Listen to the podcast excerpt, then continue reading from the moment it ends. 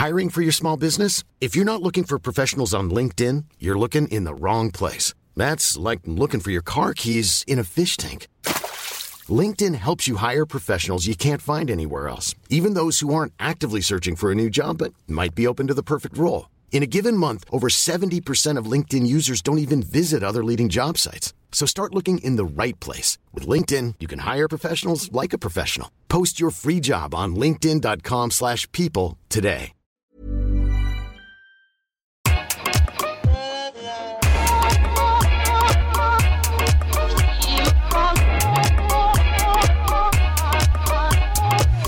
Bonjour Okaya. Bonjour Grace. Bienvenue dans ce nouvel épisode de Kif Taras, le podcast qui saute à pieds joints dans les questions raciales. Ici, on parle d'arabe, d'asiatique, de blanc, de rome, de noir, tout ça sans complexe.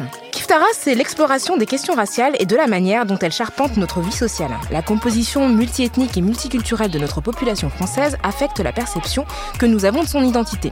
Ainsi, l'expression français de souche, datant du 19e siècle, a été popularisée en 1979 par le Front National, qui le place en opposition avec l'immigration. Et c'est en 1991 qu'elle fait sa première entrée dans un document officiel.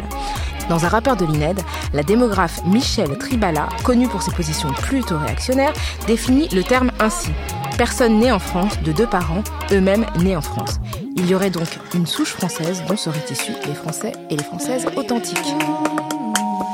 Alors pour déconstruire ce mythe des vrais Français, avec des guillemets, nous avons convié Audrey Célestine. Salut Audrey. Salut. Salut Alors tu es maîtresse de conférences en sciences politiques à l'université Lille 3. Tu as été membre du Comité national pour l'histoire et la mémoire de l'esclavage et tu travailles sur les processus de mobilisation des minorités en France et aux États-Unis. Tu es ici pour ton livre Une famille française, paru aux éditions textuelles. Tout à fait. C'est la bonne déclinaison d'identité. Dans Kif Taras, nous avons un rituel. Nous demandons aux personnes qui euh, passent devant le micro de nous dire comment elles se situent sur le plan racial, pour permettre à nos auditrices et à nos auditeurs de savoir d'où elles parlent. Par exemple, Grace est asiatique et je suis noire. Et toi, Audrey, comment tu te définirais? Alors moi, je me définis comme une femme euh, noire de la Martinique. Précisément de la Martinique, c'est important. Précisément de la Martinique, voilà. Je, je me définis comme ça. J'aime pas trop qu'on me définisse, mais moi, je me définis assez aisément de cette manière-là. Et est-ce que euh, donc tu- toi tu es né à Dunkerque, tu À es né Dunkerque, voilà. Oui, oui, Et ensuite tu as vécu euh, ton adolescence euh, à- en Martinique. tout à fait. Est-ce que il y a eu une prise de conscience par rapport à le fait d'être noir à un moment de ta vie? Je suis pas sûre qu'il y ait un moment euh, vraiment à partir duquel je me suis dit ah je suis noire parce que j'ai quand même je suis arrivée en Martinique assez tôt. J'avais 4 ans la plupart des gens autour de moi me ressemblaient plutôt Euh, j- j'ai vécu ça euh, un peu par euh, proxy comme on dit par rapport aux histoires de ma mère qui elle euh, est définie comme une métisse avec un parent blanc un parent noir euh, et a grandi dans le nord de la France à Dunkerque elle aussi. Et elle pour le coup elle a une rencontre assez brutale avec, euh, avec tout ça. Et c'est une histoire qui a été extrêmement structurante euh, dans, mon enfance, dans les histoires racontées, puis je pense dans ma prise de conscience de, de la chose, oui. Alors tu as rédigé un essai à la fois très personnel et très universel qui s'appelle Une famille française. Et peux-tu nous raconter comment t'es venu euh, ce, projet? Bah, le projet, il m'est venu parce que, enfin, ce que j'explique souvent, c'est que je, trouve que globalement, l'espace public est pas mal saturé, euh, toujours la même voix qui, euh, en gros, assigne beaucoup, a tendance à définir ce qui serait un vrai bon français et à rejeter et à altériser de manière extrêmement radicale tout ce qui ne rentre pas dans un, dans un petit cadre.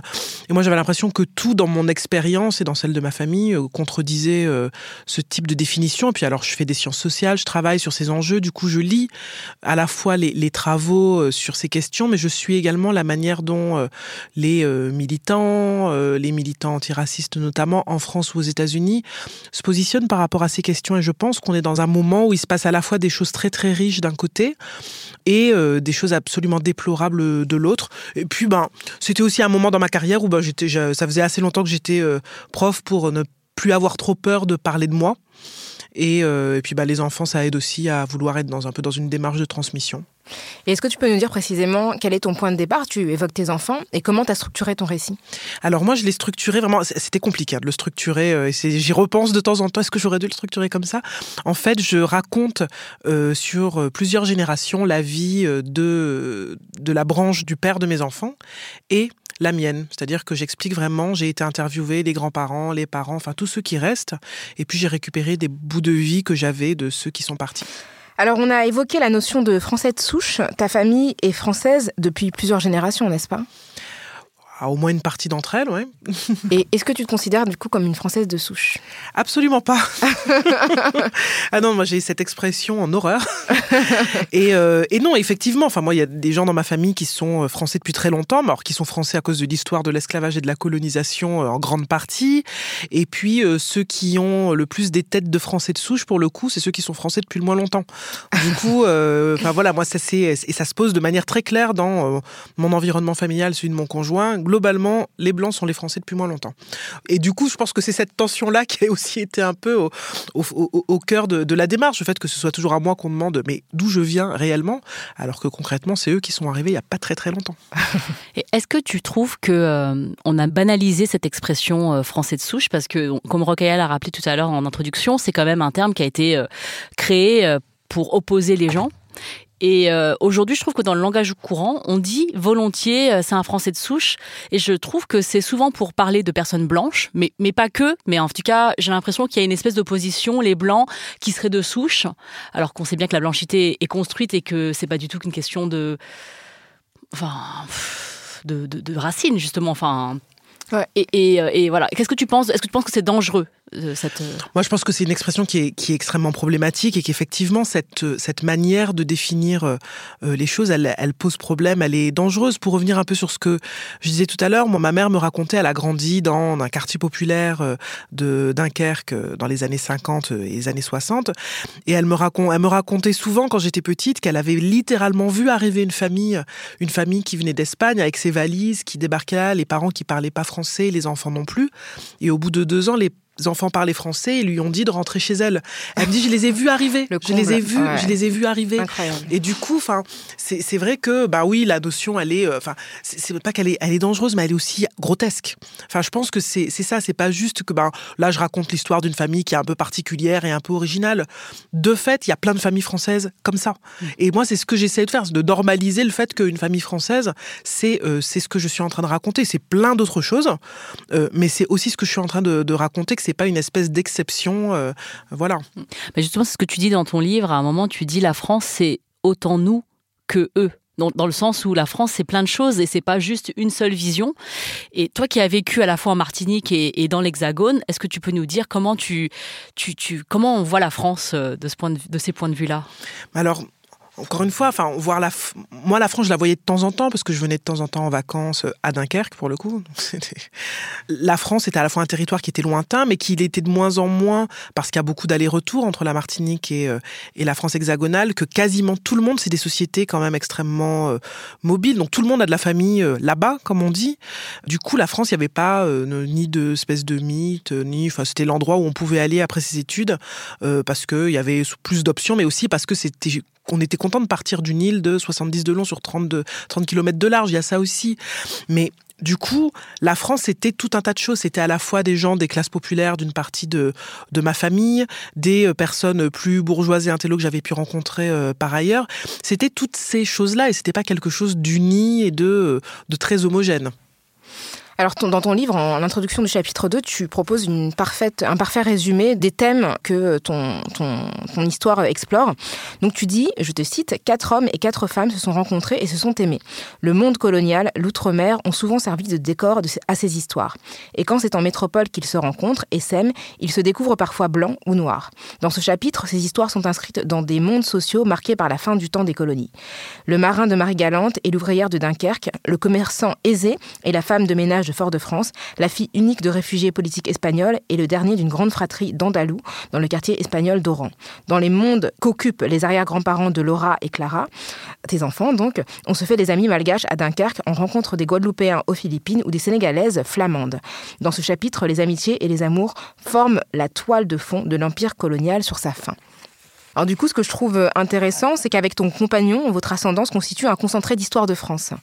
Est-ce que tu as voulu euh, le raconter parce que ça te semblait euh, quelque chose d'assez commun dans les familles françaises ou est-ce que justement tu as l'impression que tu fais partie d'une famille qui est euh, exceptionnelle? Moi j'avais l'impression que c'était assez commun. Je me rends compte en discutant que c'est pas nécessairement commun qu'une des raisons pour lesquelles il y a ce type de trajectoire dans sa famille et la mienne, c'est qu'on vient de lieux portuaires en fait, on vient de ports, de grands ports ou de plus petits ports, mais que c'était et que sans doute pour des familles qui viennent du, j'allais dire fin fond de la Creuse, mais on peut y trouver des réunionnais par exemple. Mais enfin que c'était possible de trouver d'autres choses ailleurs. Mais moi, le premier message que j'ai reçu après avoir publié Une famille française, il venait d'une femme qui, clairement, sa famille vient depuis dix générations du même village près de Montpellier. Et il y a quelque chose dans ce récit qui lui parlait. Et, moi, j'ai l'impression que malgré tout, de parler de cette espèce de mosaïque de famille sans avoir une espèce de discours, ah, le métissage, c'est trop bien, mais de juste dire ce qui est et ce qui était, en parlant de tout un tas d'expériences communes, et en même temps en parlant des différences liées au processus de racialisation, bah, que ça a quand même ça, touche ben, des gens qui ont des expériences extrêmement différentes et c'était ça l'objectif. Donc oui, j'ai l'impression que c'est à une famille très commune et finalement les éléments peut-être les moins communs, c'est peut-être qu'on a plus parlé que dans la moyenne de politique dans cette famille. Peut-être que ça c'est un des éléments.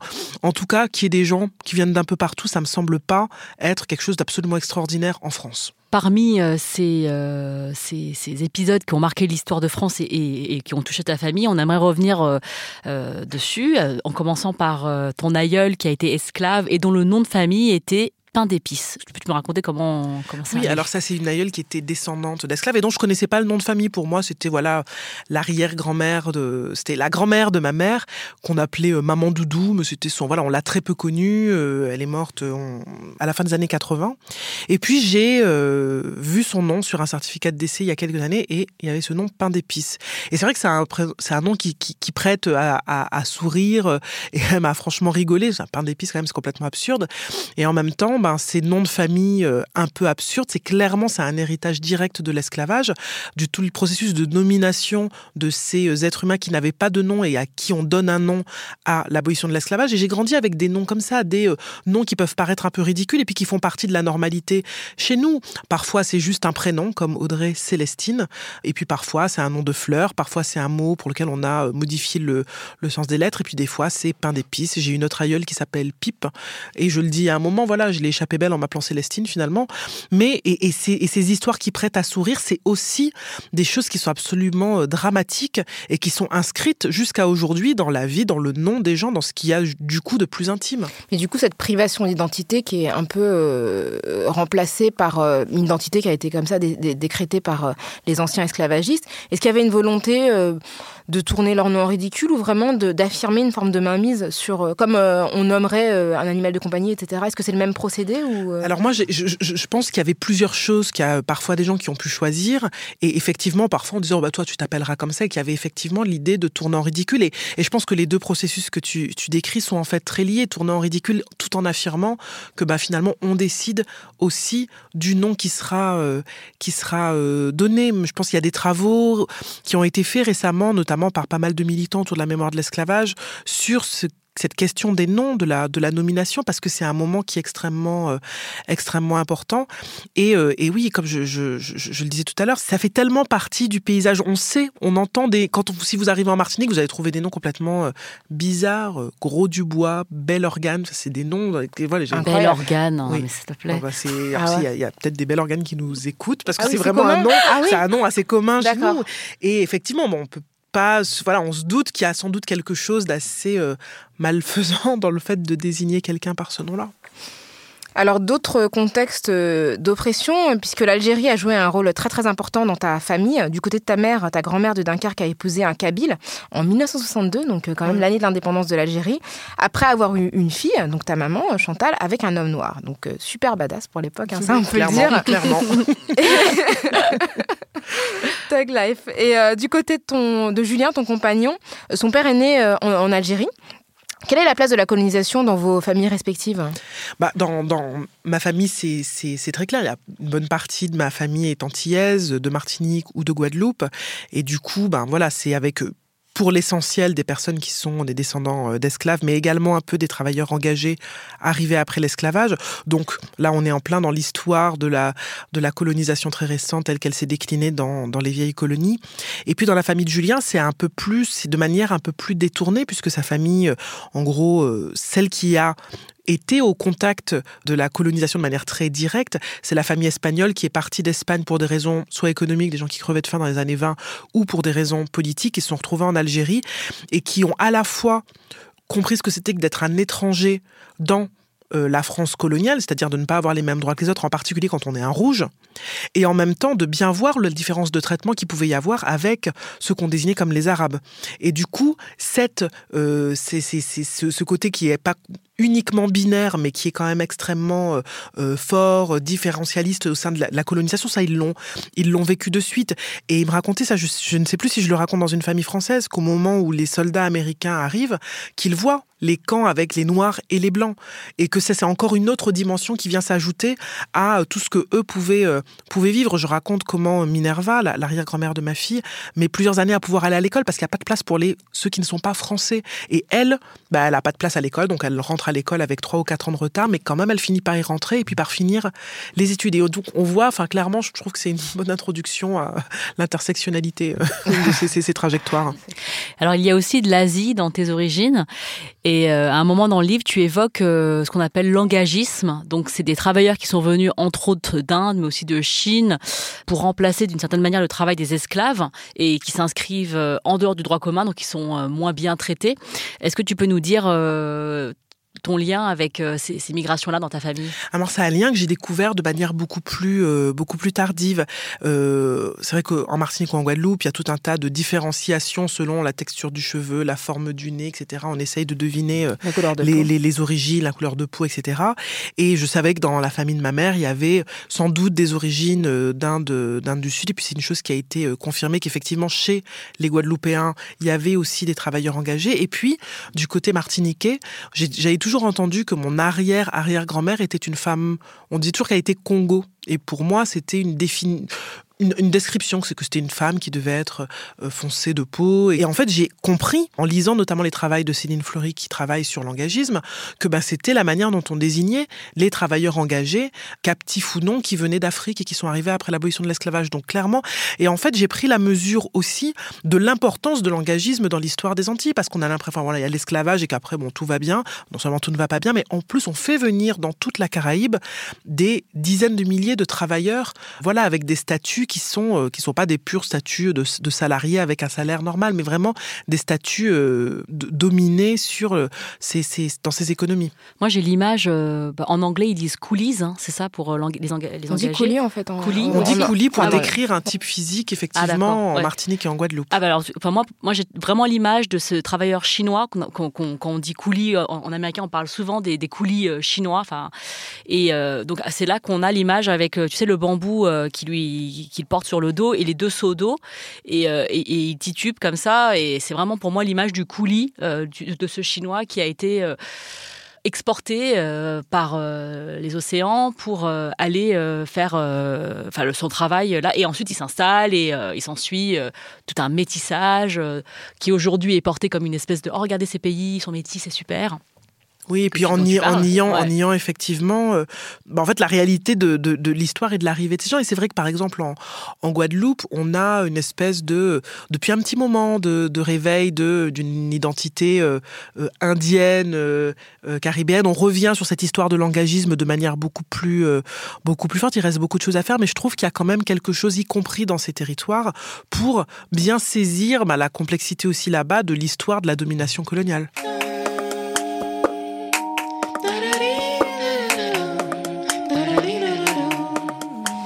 Tu parles aussi, euh, puisque tu traverses l'histoire de France, euh, de la Deuxième Guerre mondiale, d'une manière dont on en entend peu parler. Tu la places depuis la perspective des Antilles. Tu rappelles que la plupart des gouverneurs, puisqu'il y avait des gouverneurs à l'époque, euh, puisque c'était l'époque coloniale, euh, c'était avant la départementalisation, que la plupart de ces gouverneurs étaient vichistes et que des rumeurs de rétablissement de l'esclavage ont même circulé pendant la guerre auprès des, plus âgés qui avaient sans doute euh, connu cette, cette période. Ça paraît complètement incroyable. Hein. Oui, c'est vrai que ça paraît incroyable. Et c'est vrai que bon, bah, à ce moment-là, il y a peu de gens qui ont de fait connu l'esclavage. En revanche, les structures de l'économie, elles n'ont pas tellement été transformées après l'abolition de l'esclavage. Et beaucoup de gens continuent à travailler pour les mêmes personnes, à travailler selon, enfin voilà, et avec parfois même des traitements euh, physiques et des services corporels, etc. Et c'est vrai que très souvent on dit ah là là, il y a eu des, dizaines et des dizaines d'années euh, d'oubli. Mais en fait, les gens, ils n'ont pas oublié. Ils n'ont pas oublié. Et pour eux, il y avait euh, très clairement une association entre pouvoir autoritaire qui reprend le pouvoir, notamment politique, au niveau local, et possibilité, potentialité que l'esclavage revienne, parce que l'esclavage n'est pas, ne s'est pas envolé comme ça des mémoires. C'est pas parce que le discours officiel était un discours très euh, la République a apporté l'abolition que pour les gens. Hey, I'm Ryan Reynolds. At Mint Mobile, we like to do the opposite of what Big Wireless does. They charge you a lot, we charge you a little. So naturally, when they announced they'd be raising their prices due to inflation, we decided to deflate our prices due to not hating you. That's right. We're cutting the price of Mint Unlimited from $30 a month to just $15 a month. Give it a try at mintmobile.com slash switch. $45 upfront for three months plus taxes and fees. Promote for new customers for limited time. Unlimited more than 40 gigabytes per month. Full terms mintmobile.com. Ça, c'était une réalité et les gens savaient. Et moi, je trouve que c'est là qu'on voit une des forces de la question de la mémoire. La mémoire, c'est pas juste la mémoire publique ou, les discours officiels ou les usages politiques du passé, c'est aussi ce dont les gens se souviennent. Et ils se souviennent pourquoi? Parce que la plantation n'est pas loin et qu'elle est parfois encore là pour une partie des gens là-bas. Et on pense d'ailleurs à des fictions comme Recas Nègre qui, qui sont euh, post-esclaves, enfin qui situent l'histoire post-esclavage, mais qui, qui montrent effectivement que les structures de pouvoir sont toujours euh, présentes malgré l'abolition. Tout à fait. Alors tu évoques le Bumidum dans ton livre. Est-ce que tu peux nous rappeler ce que c'est et comment ça a affecté les Outre-mer et peut-être ta famille? Alors le Bumidom, c'est le bureau des migrations euh, des, des DOM. C'est un, une agence d'État qui, à partir du début des années 60, va organiser la migration de dizaines, centaines de milliers de personnes, principalement de Martinique, Guadeloupe et de la Réunion vers la France hexagonale. Et donc c'est ce qui explique euh, que qu'on trouve tout un tas euh, d'Antillais ou de Réunionnais dans les hôpitaux, à la poste, à la RATP, etc. Même s'ils n'ont pas été que dans le public.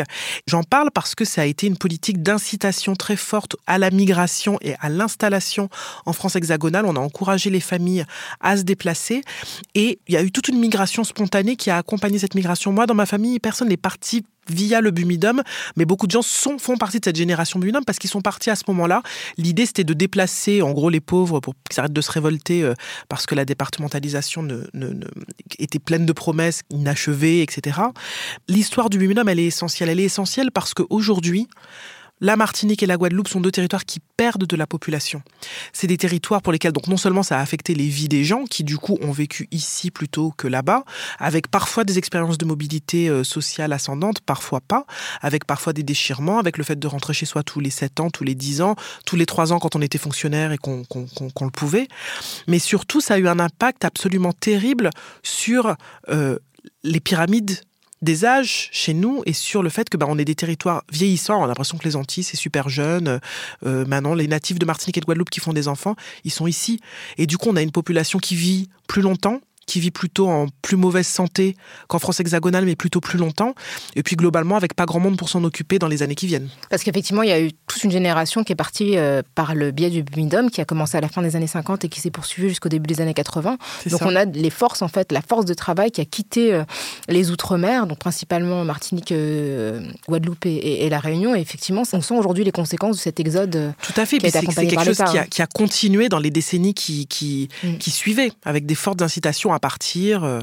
Et moi, je trouve que l'épisode du binôme est très peu connu du grand public.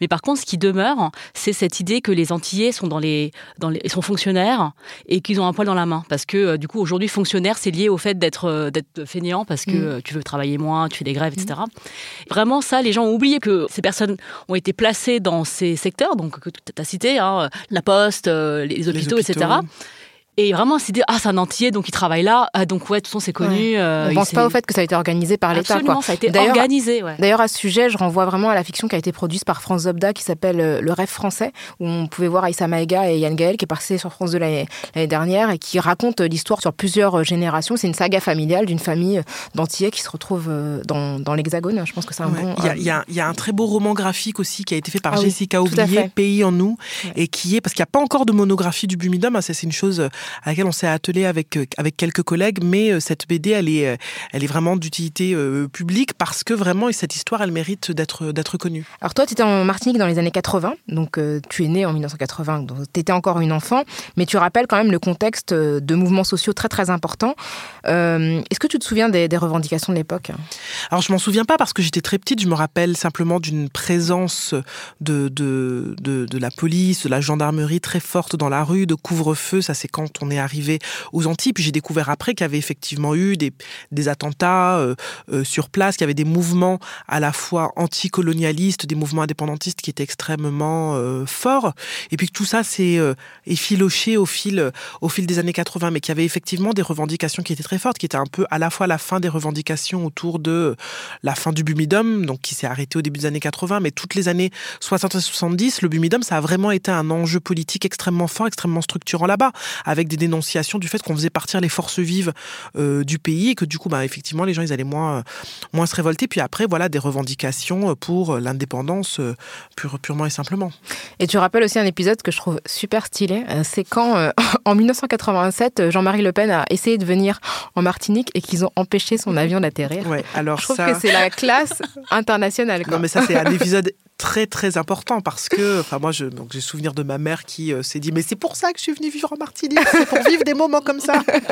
Et surtout moi je suis une grande grande grande fan de carnaval. Et alors on en a eu pour 2 3 ans de chansons. As-tu vu l'avion de monsieur Le Pen? Enfin, ça a été euh, c'était euh, c'était extraordinaire c'était extraordinaire. Et du coup de temps en temps je me la rechante parce que je trouve que c'était quand même un très très grand moment. Ceux qui ont été en Martinique enfants dans les années 80 s'en souviennent également. Ah, c'est magnifique je te propose qu'on écoute euh, quelque chose qui est malheureusement dans le droit fil de la pensée euh, de Jean-Marie Le Pen. Je voudrais non pas me faire l'avocat du diable, mais je voudrais partir d'une autre position, de ma singularité.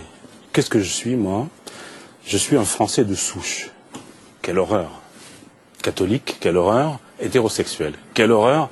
J'ai tout contre moi. Vous ne réagissez pas pour le moment? Je voudrais, je voudrais dire, par exemple, que je suis hanté par la question de l'identité. Non seulement mon identité, mais aussi l'identité nationale. Quelle horreur, bien sûr, aussi. Je voudrais dire que, par exemple, je prends quotidiennement le RER, e que pour moi, la station Châtelet-Léal à 6 heures du soir, c'est le cauchemar absolu, surtout quand je suis le seul blanc. Donc, est-ce que j'ai le droit de dire ça ou pas? Est-ce que c'est faire le jeu du Front National de M. Guéant, de je ne sais qui? Non, il y a une douleur pour moi à me poser la question de savoir dans quel pays je suis, ethniquement, racialement, religieusement, etc. Alors on rigole pas. C'est le sanglot de l'homme blanc dans toute sa splendeur. C'est l'écrivain Richard Millet qui s'exprimait euh, très très sérieusement sur le plateau de France 3 euh, chez Frédéric Tadei en 2012. Et la personne qui, lui dit, euh, qui lui, rappelle un petit peu ses contradictions, c'est Maboula Somaoro qu'on big up, qui était sur le plateau et qui était à moitié mort de rire. Donc cette idéologie a été développée à un autre degré par Renaud Camus qui a théorisé le grand remplacement selon lequel les populations arabo-africaines viendraient s'installer en Europe dans le but de se substituer à la population blanche en la colonisant rien que ça. Dans ton livre, tu écris, Audrey, comment me contenter d'une histoire de France blanche, entre guillemets, pour laquelle la présence des basanés serait une nouveauté. Tout dans ma famille française, dans cette famille française, crie l'inverse quand on t'entend, quand on lit ton histoire et qu'on les met en écho à de telles déclarations, on se dit quand même qu'il a loupé pas mal d'épisodes de l'histoire de France, euh, le monsieur Millet. Ça fait longtemps que ce mélange en réalité a lieu, Audrey. Bah, ça fait longtemps que ce mélange a lieu et effectivement, donc à la fois, moi je vois dans ma famille, enfin voilà, je peux, s'il fallait remonter, on pourrait remonter effectivement à, il y a très longtemps pour pour pouvoir trouver euh, ce que ce, ce, qui semble faire horreur à, à, ce monsieur, qui j'ai conseillé qu'il prenne un Uber, mais je suis pas sûre que ce qu'on va dire. mais euh, mais en plus, enfin voilà, moi de, fait, j'anime des séminaires autour de ces questions, notamment un, séminaire sur les populations noires en France.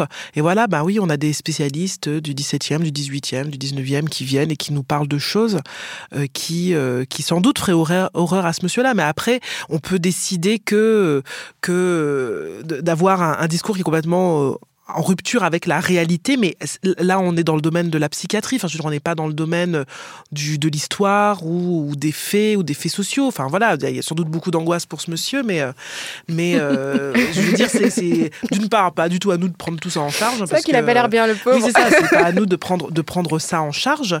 Voilà, c'est ça la réalité. Enfin, mais ce qui, est, ce, ce qui, est, fou, c'est de voir effectivement, de le voir euh, énoncer de manière complètement décomplexée cette angoisse qui, qui est pas du tout réaliste. Enfin, je veux dire, qui va à Châtelet euh, aux heures de pointe se rend bien compte qu'effectivement il y a beaucoup de gens d'origine différente, mais que c'est pas, le, c'est pas le seul blanc. C'est ça, voilà, c'est pas le seul blanc. Euh, enfin, enfin, dans le RER de Châtelet, enfin, c'est jamais arrivé. Et en même temps, ces thèses-là euh, de grand remplacement, euh, de tentatives de transformation de l'identité européenne et à fortiori l'identité française, elles sont très très présentes. On le voit sur les réseaux sociaux qu'il y a des gens qui pensent que vraiment sciemment, euh, il y a une partie de la, la, population africaine, notamment musulmane, qui sera organisée pour coloniser le, continent européen.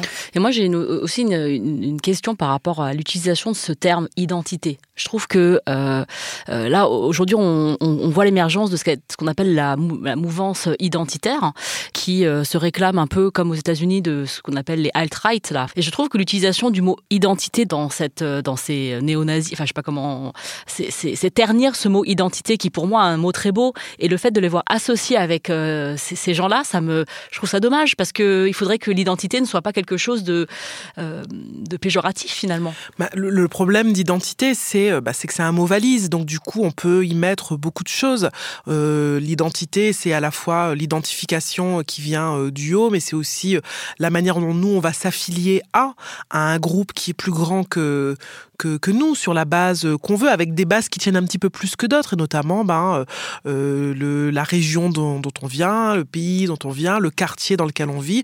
Ben, souvent, ça fonctionne, c'est plus, c'est plus solide que euh, si on disait qu'on se réunissait tous sur la base de tous les gens qui mesurent 1m62, euh, pour reprendre l'analogie la, la, d'un collègue.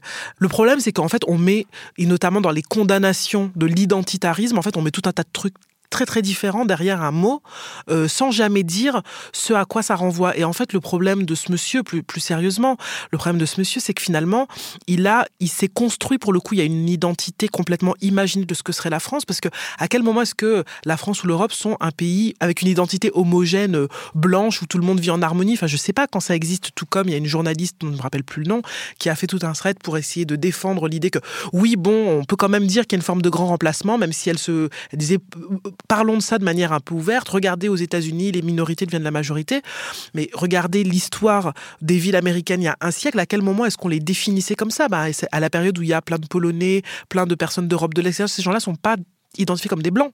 Si on, si on, décide de construire quelque chose qui n'est pas la réalité et de dire ah bah du coup euh, ça c'était dans le passé et ça je le regrette, bon d'accord mais en fait on parle pas de la réalité donc euh, ça n'a pas de sens. La discussion n'a pas de sens. C'est une mythologie en fait. C'est vraiment. C'est de, de la mythologie complète et à vrai dire même si à un moment donné il y avait à un instant T aucun blanc que lui dans le RER à Châtelet. Bon, déjà, enfin, bon, c'est sans doute pas, pas, le cas, mais il y a de très grandes chances que dans tout un tas d'autres coins de France, euh, ce soit pas du tout la même chose. Enfin, je veux dire, on est justement dans des sociétés qui sont en mouvement. Enfin, voilà, c'est et c'est ça qui est complètement euh, incroyable et fou, c'est cette espèce d'incapacité à penser autre chose que que d'une part le mythe et puis euh, quelque chose qui serait extrêmement fixe à un moment donné. Sans, sans compter le, le, le, fait que, enfin, il y a des identités locales euh, très fortes, qui ont été très fortes par le passé en France euh, hexagonale et qui ont été écrasées par la force euh, du, du, du pouvoir. Donc c'est vrai que oublier qu'il y avait des identités locales, des langues locales qui finalement ont été éradiquées parce que au nom d'une un, forme de jacobinisme, c'est aussi recomposer une espèce de mythe identitaire de la France alors que ça n'a jamais été comme ça. Et ça me fait penser à ce, euh, à ce paragraphe que tu écris. Je n'ai jamais aimé l'expression couple mixte à propos de ton conjoint. Si elle correspond à certaines réalités, elle n'a rien à voir avec la mienne. Du coup, à quoi ça correspond couple mixte aujourd'hui quand on parle de ça? Moi, j'ai effectivement un peu du mal avec ce terme. Non pas que je n'ai pas du tout conscience de la manière dont euh, on peut avoir une espèce de, de femme trophée euh, venue d'un ailleurs et qu'on contribue à exotiser. Ça, j'ai bien conscience de ça. C'est des choses que je vois. Qu'il n'y ait pas des stratégies pour certaines personnes. Je viens des Antilles, des stratégies pour blanchir. Bien sûr, ça, j'en ai absolument conscience. C'est pas du tout. Euh, mais de fait, moi, il y a une chose qui a été extrêmement importante, c'est que pour moi, être de Martinique, être une femme noire, et tous ces, éléments sont très, très articulés au fait que je venais aussi d'une famille dans laquelle il y avait très peu de gens qui avaient des diplômes et euh, dans lesquels il y a eu une, très forte mobilité sociale à mon niveau.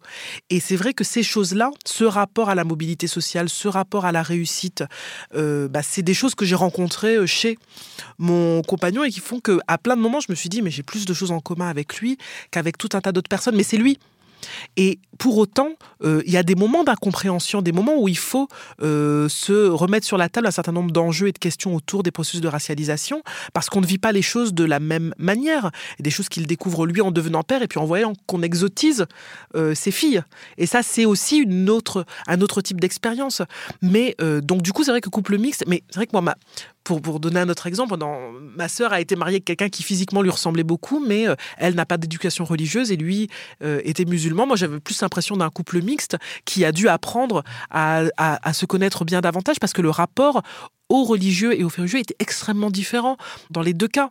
Et du coup, là, je me disais parfois, ça, c'est vraiment un couple mixte. Mais euh, sans que ça empêche les choses d'avancer. Quoi. Ouais, finalement, on peut pas réduire la mixité à la couleur de peau. Quoi je pense qu'on ne peut pas, même si la question de la couleur de peau, de peau comme, euh, comme je le disais tout à l'heure, elle est extrêmement forte les dynamiques de pouvoir, elles existent dans les couples, bien évidemment. La question noire euh, dont qu'on vient d'évoquer rapidement apparaît en filigrane euh, dans ton livre. Ta mère, donc tu l'as dit tout à l'heure, est née métisse à Dunkerque. Elle a été victime d'injures à l'école. On l'a qualifiée de négresse à plateau, par exemple. Plus tard, elle s'est réfugiée pas mal dans la fiction avec des films comme Shaft dans les années 70. Et puis finalement, elle a décidé d'emménager en Martinique où elle n'avait jamais vécu, mais parce qu'elle sentait que ça lui permettrait de passer inaperçu. Tu évoques aussi euh, ton grand-père, Marcel, et la manière dont tu as raconté tout ce qu'il avait occulté euh, de sa vie d'homme noir. Il avait tellement occulté ces aspects-là que euh, sa, sa, mère, sa, enfin, ta grand-mère, Ginette, l'appelait le nègre blanc. Quelle place finalement ça a dans ton héritage?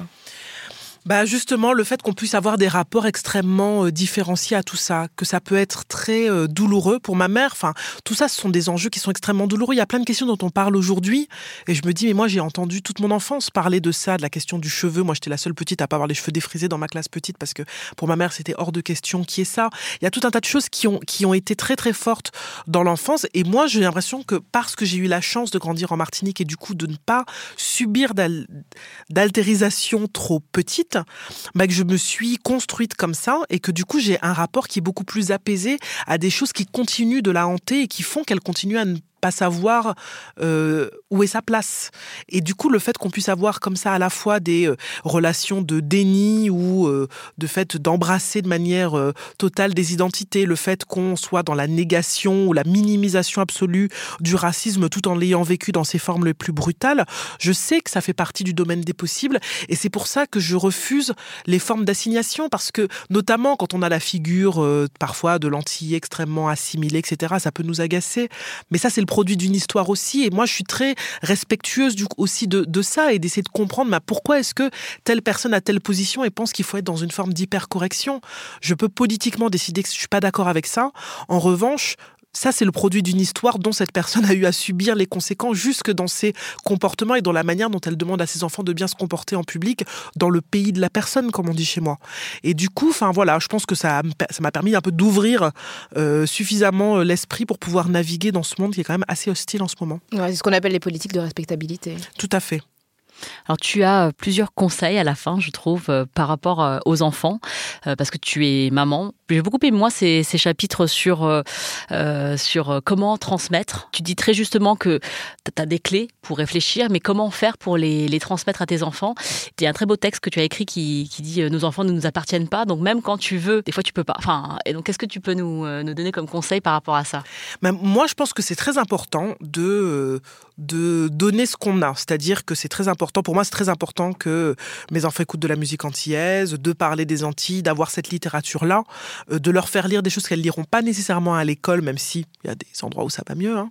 de leur donner tout ça, mais en étant au moins très consciente du fait que elles pourront me dire un jour, euh, ah, ça m'intéresse pas tant que ça, ou moi j'ai décidé euh, de faire complètement autre chose, et je me dis parce que c'est des petites parisiennes et que moi j'ai pas grandi à Paris, parce que c'est elles sont bien plus bourges que moi je ne l'étais quand j'ai grandi, pour tout un tas de, de, de raisons. Mais je pense que c'est important d'armer moi, j'appelle ça euh, les armes miraculeuses pour reprendre les termes de César, d'armer les enfants en leur donnant, voilà, ces éléments, ces éléments-là, euh, parce que c'est euh, c'est pas juste parce que c'est une richesse, mais parce que ça leur permet de voir qu'on peut être ancré et qu'on peut se libérer de ces ancrages-là aussi. Donc moi, je suis pour donner des choses à lire, des choses à, à penser, des films à voir. regarde le Prince de Bel Air, mais parce que ça aussi, ça fait partie des. c'est tout bête, mais la, la représentation au niveau même minimal elle est essentielle. Ben, du coup, ben, allez, je donne ça, et puis après, on en fera ce qu'on veut.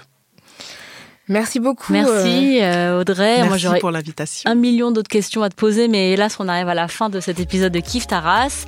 Euh, merci à Audrey Célestine de nous avoir confié ce concentré d'histoire de France à travers sa famille. Euh, ton livre s'appelle Une famille française et est paru aux éditions textuelles. N'hésitez pas à nous faire part de vos opinions sur l'échange que nous venons de mener, que vous soyez français ou française de souche ou français ou française de branche. Si vous avez vous aussi des familles aux origines multiples et voulez partager votre expérience avec avec nous, n'hésitez pas. Si au contraire vous êtes totalement angoissé par le grand remplacement et que vous sentez que c'est la fin de votre lignée, n'hésitez pas non plus à communiquer. Nous sommes prêtes à écouter toutes les opinions. Écrivez-nous à kiftaras@binge.audio. Contactez-nous sur les réseaux sociaux en suivant @kiftaras sur Twitter et sur Facebook avec le kiftaras hashtag. Kiftaras est un podcast produit par Binge Audio. L'émission a été réalisée euh, par Quentin Bresson. On se retrouve dans 15 jours pour une nouvelle plongée dans les questions raciales. Merci, Merci